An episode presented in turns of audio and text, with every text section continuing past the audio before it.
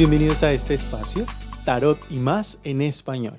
Antes de empezar, quiero darte las gracias por estar ahí, por escucharme. También quiero decirte que para mí es un, un, gran placer, que me emociona muchísimo realizar estos podcasts. Lo hago con muchísimo cariño, con muchísima pasión y con muchísima emoción. Y bueno, sin más preámbulos, sin aquí alargarme y ponerme sentimental, eh, vamos a empezar con el quinto capítulo de esta guía para tarotistas novatos. Pero he de decirte que este será el último capítulo de esta guía. Guía que espero que te esté resultando de gran ayuda y además de eso, bueno, informativa y también como un adicional a ese camino que estás haciendo con el tarot. Entonces, bien, hoy vamos a, ya como estas son las últimas pinceladitas que le vamos a dar a esta guía, a esta guía básica, pues vamos a hablar de algunos tips eh, y de algunas recomendaciones que yo te voy a hacer para enriquecer esta, esta práctica del tarot. La pregunta o una de las preguntas por excelencia cuando uno está en este mundo del tarot, uno como tarotista es, ¿me puedo hacer lecturas personales? ¿Me puedo hacer autolecturas con el tarot? Y la respuesta siempre, como en todo, tiene las dos caras, ¿no? Una parte o la, o la parte más ortodoxa, como yo siempre digo, te va a decir que no. Y otra parte, pues te va a decir que sí, ¿no? Entonces vamos a ver, digamos que las dos caras de la moneda, por qué sí y por qué no. Cuando te dicen que no, normalmente es, y esto digamos que tiene un, un punto de realidad, y es porque eh, normalmente el tarot se, se, consulta cuando uno, tiene, cuando está en crisis, ¿no? cuando uno tiene problemas. Y cuando tiene problemas, de alguna manera, pues eh, está emocionalmente implicado, ¿no? Entonces uno siempre va a querer que la situación se solucione o de pronto tenemos una visión muy catastrófica de lo que está ocurriendo. Entonces recordemos que el tarot es una práctica eh, en donde entra en juego también la energía, ¿no? Entonces, si nosotros venimos con esta energía y nos ponemos a interpretar, pues de alguna manera no vamos a ser lo suficientemente parciales eh, en la lectura, ¿no? Y a lo mejor vamos a tirar o a lo más catastrófico y lo más terrible de la lectura o vamos a, o vamos a tergiversarla para que nos salga todo lindo y todo bonito, ¿no? Entonces, de, de alguna manera, tener ese poder de, de, interpretar para nosotros mismos es bien complicado. Hay personas que sí pueden un poco alejarse de esa situación y ser absolutamente imparciales, pero eh, digamos que el mortal común y normal, pues no, digamos que no lo puede hacer así, ¿no? Pero siempre buscamos a alguien que nos pueda orientar, ¿no? Una persona extra, una persona, un tercero, que digamos que no esté implicado en el tema. Y ahora vamos a ver la, la parte que dice que sí, y es eh, cuando dicen, claro que sí, porque si nosotros vemos el tarot como una herramienta personal, ¿quién mejor que tú?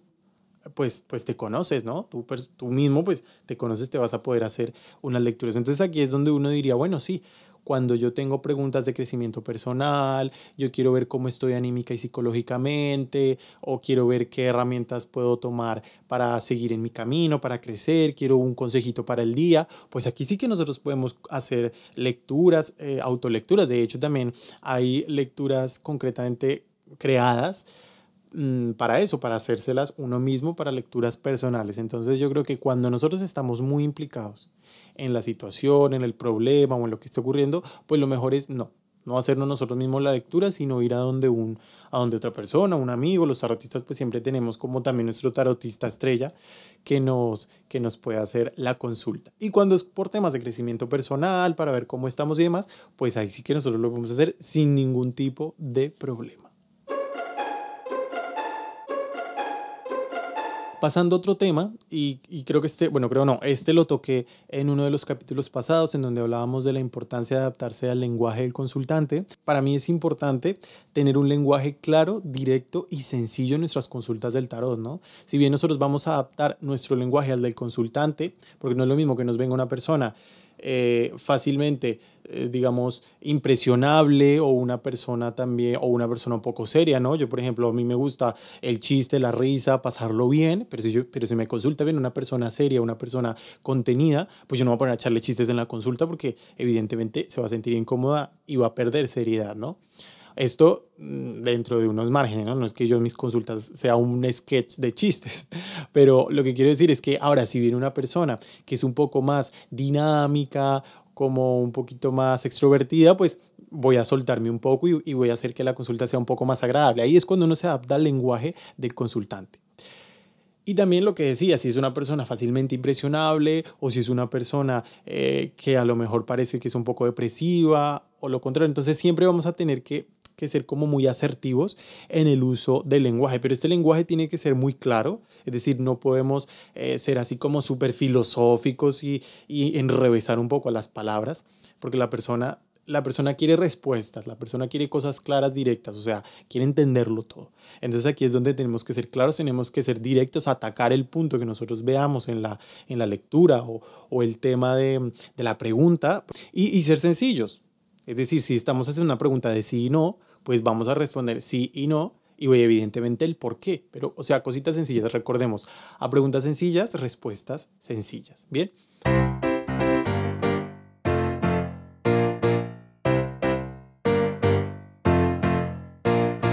Y ahora un temita un poquito espinoso, que a lo mejor está un poco de moda, pero que yo lo vengo viendo desde que yo tenía, o sea, desde que era como muy pequeño y me empecé a dar cuenta de la realidad.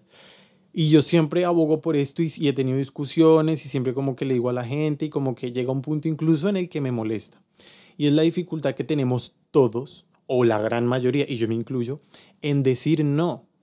Es importante aprender a decir no en todos los aspectos de nuestra vida, no solamente en el tarot, en este caso lo vamos a extrapolar al tarot, pero mmm, digamos que como eh, recomendación siempre es aprende a decir no. ¿Por qué hacer cosas simplemente por agradar? Muchas veces cuando hacemos esas cosas, de hecho el otro día lo hablaba con, con una amiga, por el hecho simplemente de agradar o entre comillas de quedar bien, nos estamos obligando a hacer cosas que no queremos, que van en contra de nosotros, y, que no, y que no representan nuestra esencia. Yo creo que uno siempre tiene que hacer las cosas o decir las cosas que salen del corazón, que salen muy desde adentro. Habrá quien no esté de acuerdo conmigo, pero yo soy fiel defensor de aprende a decir no, por favor. Entonces, en una consulta, eh, y esto va muy ligado al tema de la ética en el tarot, eh, nosotros tenemos que aprender, aprender a decir no. Es decir, a mucha gente por miedo a, a, perder a, a ese cliente accede a hacer cosas que primero no están dentro de su responsabilidad o que simplemente pues no van con su ética o no van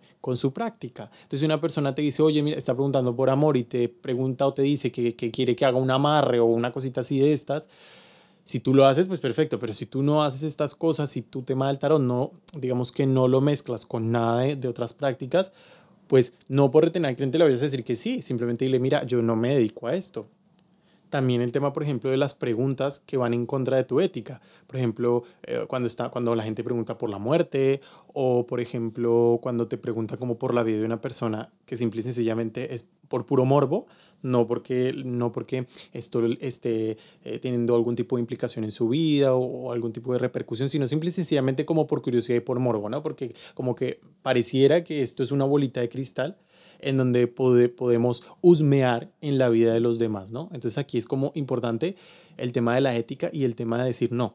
Si alguien viene a plantearte un tema dentro de la consulta que va en contra de tu ética, en contra de tu práctica, pues simple y sencillamente le dices no. Y si, la, si a la persona no le gusta, pues tú, con toda la esencia del mundo, por supuesto, le dices, mira, lo siento, pero me parece que, o sea, no nos vamos a entender, ¿no? Y no pasó. Y aquí no pasa absolutamente nada, ¿listo? Entonces es súper importante, por favor, ténganlo muy en cuenta, aprender a decir no.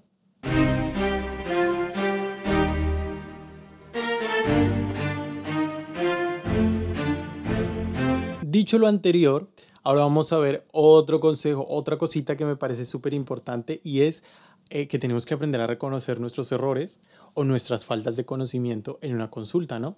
Y aquí es muy importante cuando nosotros estamos empezando, cuando estamos así como, como dice esta guía, ¿no? Novatos, y tenemos nuestras inseguridades, nuestras cosas, pues siempre advertir en una consulta, independientemente que sea amigo, a quien sea, pues que nosotros estamos empezando, que estamos aprendiendo y que evidentemente en esa consulta, pues lo, lo máximo que queremos es como retroalimentación y además de eso, aprender. Es como la finalidad, ¿no? Ayudarle y asimismo también aprender.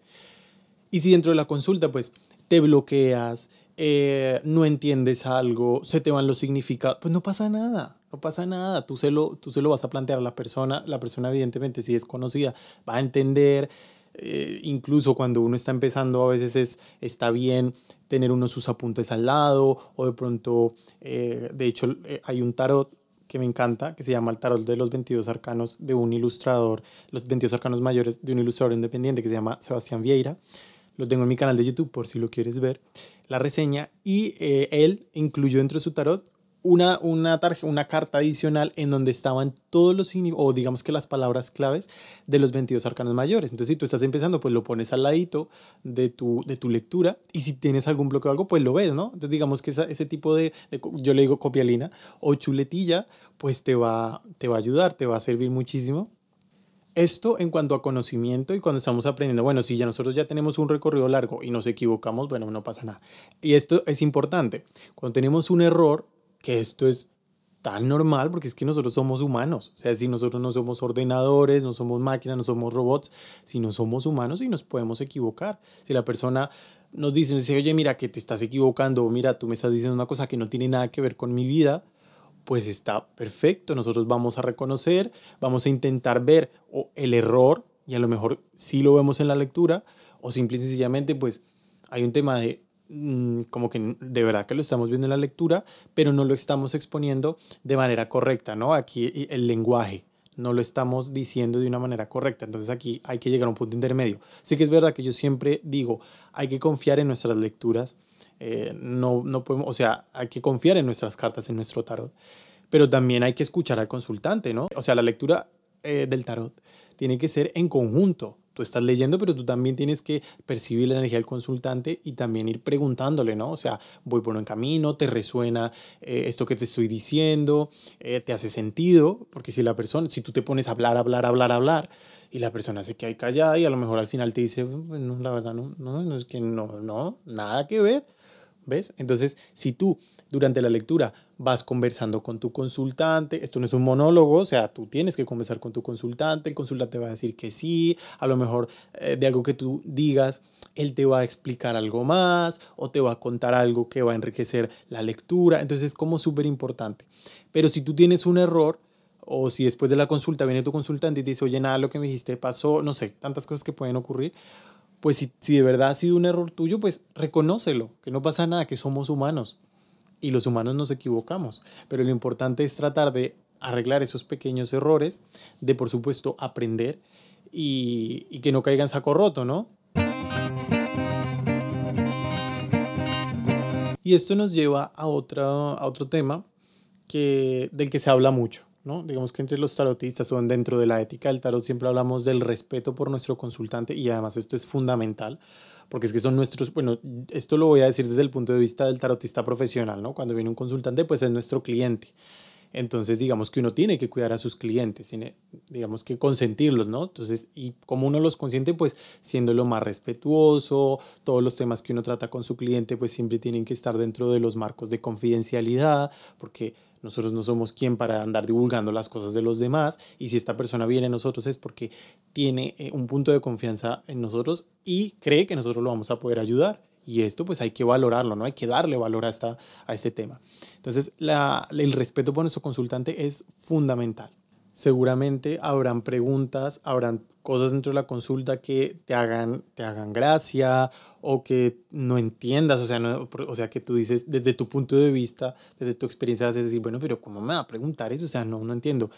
Pero para la persona son temas importantes. Para la persona es algo que de, de, lo que necesita respuesta o, bueno, simple y sencillamente que es un tema que le interesa y tenemos que respetar, ¿no? Nosotros tenemos que liberarnos de una, una, consulta de todos, de todos nuestros prejuicios y de todas esas, esas cosas que a veces tenemos, esas barreras que tenemos en la cabeza, ¿no? En, en, acordémonos que en un capítulo anterior hablamos de la importancia de tener la mente abierta, de tener cultura general, porque nos van a llegar preguntas de todo tipo. Nosotros no vamos a saber muchas veces por dónde agarrarlas, pero esto no significa que después terminemos la consulta y llamemos al amigo o a la amiga, decirle, oye, vea, este, este es lo que me está preguntando. No, no, nosotros tenemos que respetar a nuestros consultantes y que vamos evidentemente a tener algunas anécdotas, pero siempre dentro de los márgenes del respeto. Y aquí, tocando ese tema del respeto al consultante, vamos a tocar otro tema del que no se habla mucho y a mí me parece fundamental, y es el respeto por los demás tarotistas. Es un hecho que en todos los campos de la vida y, en todos los campos, digamos que del trabajo, de las prácticas, eh, hay un tema de competitividad, ¿no? Yo creo que todos siempre queremos ser los mejores en lo que nos dediquemos, pero yo creo que esto tiene que ser personal. Es decir, tú, mm, tú tienes que ser el mejor, pero por ti, no por ponerle el pie a alguien más o por ser el mejor que el de al lado, sino simple y sencillamente pues por crecer tú y por dar el mejor servicio o hacer las cosas de la mejor manera posible. Pero uno sí se encuentra con personas que son muy competitivas y que les encanta hablar del trabajo de los demás. Y esto yo lo digo con conocimiento de causa porque el que no haya escuchado eh, mi primer, digamos que el primer eh, podcast que hice en donde me presentaba, eh, yo soy cantante, me dedico y digamos que estoy muy rodeado de personas que se dedican al tema de la música. Y en estos temas de arte hay que lidiar muchísimo con el ego. y también, digamos que yo tengo que lidiar con mi propio ego. Y entonces yo sé perfectamente eh, cuando hablo del tema de la competitividad, ¿no? Desde la, una competitividad sana y también una competitividad negativa. Entonces en el tarot evidentemente pasa lo mismo. Entonces muchas veces se critica al compañero y entonces este tarotista a mí no me gusta porque este solamente se dedica al tarot predictivo o este a mí no me gusta porque es que aquí él no predice nada sino solamente todo psicológico, eh, todo crecimiento personal, o sea, como así, o mire este cómo, cómo hace las lecturas o este empieza a hablar, no, este cuando lee lo que se puede hacer es explicar la carta o este no, mire, este no deja que baraje, o sea, tantas cosas que, que, que se critican, pero es importante respetar la práctica de los demás. Uno no es quien eh, para, pues, para criticar a su compañero porque él estará intentando seguramente también dar el mejor, el mejor servicio o dar lo mejor de sí, ¿no? Entonces, eh, muchas veces a mí me han llegado, eh, digamos que por las redes sociales, preguntas relacionadas con otra lectura que le han hecho y muchas veces me mandan la imagen de esa lectura y me dicen, oye, es que mira, me hicieron esta lectura y yo me quedé preocupado, preocupada y me dijeron esto y entonces me mandan la imagen y yo nunca le digo a la persona sí o no. O sea, nunca hago la interpretación de otra lectura de otra persona porque yo no sé cómo, cómo fueron los antecedentes de esa lectura, qué se dijo, por qué, qué tomó en cuenta. Porque es que cada uno, le, o sea, hay tantas maneras de leer el tarot como tarotistas. Entonces yo lo que le propongo a la persona es, si tú quieres que veamos ese tema, yo te hago una consulta, mm, digamos que para ti en este momento, nueva, diferente, y vamos a ver si a lo mejor te sale lo mismo o no. Ya digamos que tú ya ahí entrarías a comparar qué cosa te hace más sentido o qué cosa te, te sirve más. Entonces esto es importante de cara a, a, a, los consultantes, ¿no? No ponernos a criticar al compañero o a la compañera. Y de cara con nuestros compañeros, pues mira, respeto. Y lo otro también importante es que qué mejor que ayudarnos entre nosotros mismos a crecer y hacer una comunidad bonita, a ayudarnos, a aprender que estarnos criticando y, y, hablando uno del otro, o sea, creo que no tiene, no tiene sentido, no aporta absolutamente nada. Así que respeto por nuestro consultante y por nuestros compañeros tarotistas. Y como tema final, quiero hablar de algo que nos pasa a muchísimos ¿no? tarotistas eh, cuando estamos empezando, y es esa vergüenza que uno tiene, ¿no? Cuando, por ejemplo, en la familia nadie se dedica a esto y uno empieza con los temas del tarot, pues uno le da, o sea, muchísima vergüenza de que alguien se entere, alguien en la calle, alguien de la familia, que es que uno se está dedicando esto al tarot, también un poco por los prejuicios que hay. Esto, digamos que a las personas que, que, que viven un poquito como, o no viven del que dirán, sino simplemente pues que, que les afecta un poco lo que vayan a pensar o lo que vayan a decir, ¿no? Porque digamos que el tarot a veces está como encerrado en una aura de misticismo, de brujería insana que, que a veces uno lo afecta, ¿no? Uno cuando está dentro se da cuenta que no tiene nada que ver con eso, pero la gente que está fuera y no lo conoce, pues sí. Entonces, yo mm, te recomiendo que aceptes el tarot en tu vida de una manera eh, abierta, de una manera espontánea, sin miedo, sin vergüenza, con orgullo y por supuesto con carácter, ¿no? Si a ti te preguntan, oye, ¿qué? ¿Eres tarotista o qué? ¿Te dedicas al tarot? Pues sí, me dedico al tarot y con orgullo. Eh, con la cabeza bien alto, porque la mejor manera de enseñarle al mundo y demostrarle al mundo qué es esta práctica tan mágica del tarot es con ejemplo, ¿no? O sea, aquí no hay nada que ocultar. Sí que es verdad que hay, uno tiene a veces un poquito más de reparo con ciertas personas por ciertas cosas, ¿no? Porque de pronto tú estás en un entorno, en un entorno laboral donde a lo mejor eso te puede afectar. Bueno, aquí ya son circunstancias específicas, pues que a lo mejor sí que, sí que es verdad que tendrías que tener un poquito más de prudencia, pero en general lo mejor es siempre ir con la cabeza en alto. Tú no le haces daño a nadie. De hecho, los que nos dedicamos al tarot siempre una de las razones es por ayudar a los demás. Eh, Y entonces esto pues merece como todo el reconocimiento y también todo nuestro orgullo personal. Entonces eh, mi consejo es acepta el tarot en tu vida, eh, vívelo, disfrútalo, sin, vuelvo a repetir, sin ningún miedo, sin ningún tipo de miedo, de vergüenza y siéntete orgulloso de ser parte de este mundo tan increíble, tan mágico y como siempre digo, tan espectacular.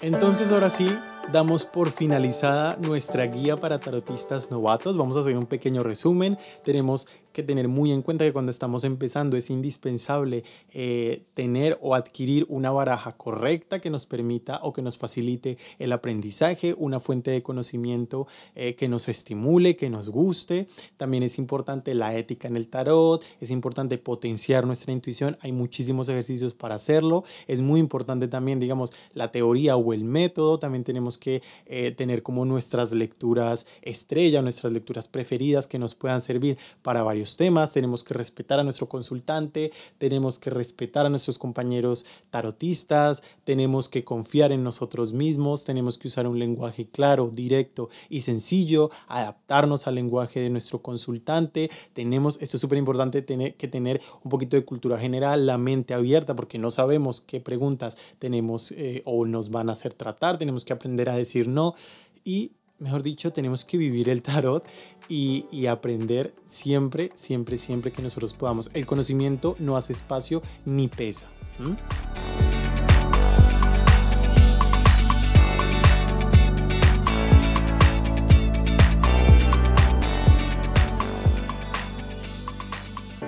Esta guía para tarotistas novatos fue algo muy básico, fue una pinceladita, pero fue algo que lo quise abordar desde mi experiencia y desde lo que yo hubiese querido que me dijeran cuando yo empecé en este mundo del tarot.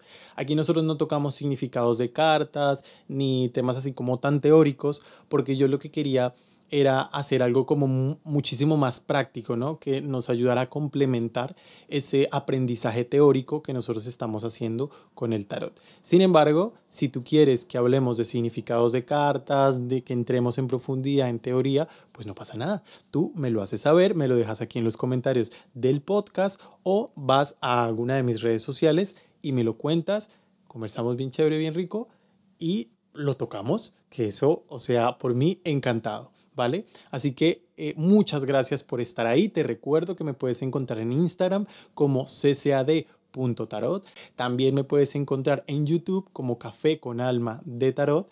Y eh, quiero invitarte, emplazarte para el próximo episodio que va a empezar una serie nueva que se llama Una historia de brujas. Va a estar espectacular. Me hace muchísima ilusión compartir este contenido porque va a ser muy interesante. Así que bueno, espero de verdad que esta guía te haya sido útil, que te haya servido de ayuda, de complemento. Muchísimas gracias por estar ahí, por escucharme. De verdad, te lo agradezco muchísimo. Y nos oímos.